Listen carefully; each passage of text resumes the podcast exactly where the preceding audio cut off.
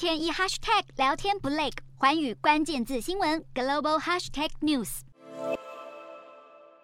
总统蔡英文连访两个中美洲友邦后，就要过境美国加州，而国际社会最瞩目的就是蔡总统是否会在此期间见到美国众议院议长麦卡锡。麦卡锡办公室当地时间三日首度证实，他将于美国时间五号在加州雷根图书馆会晤蔡总统，并邀请国会跨党派议员一同参与会议。蔡总统在贝里斯国会演说时警告盟邦议员们：“我国正受到威权主义扩张的严峻挑战。”总统演说完毕后，贝里斯总理布里先纽随即发声力挺。蔡总统打着民主伙伴共荣的旗号，风光踏上外交旅程，而邦交国领袖们也不为北京施压，公开肯定台湾主权独立。不过，英国金融时报却分析认为，台湾的外交处境恐怕会持续面对挑战，因为某些拉美盟国在今年上半年举行大选后，有可能会跟洪都拉斯一样，转而投向北京当局的怀抱。报道指出，我国在南美洲唯一的友邦巴拉圭即将在四月底总统大选。巴国在野党认为，外交转向北京可能会获得更多好处。另外，蔡总统才刚到访的瓜地马拉也即将在六月大选，有台总统贾麦代也无法再参选，让台瓜未来关系走向不明。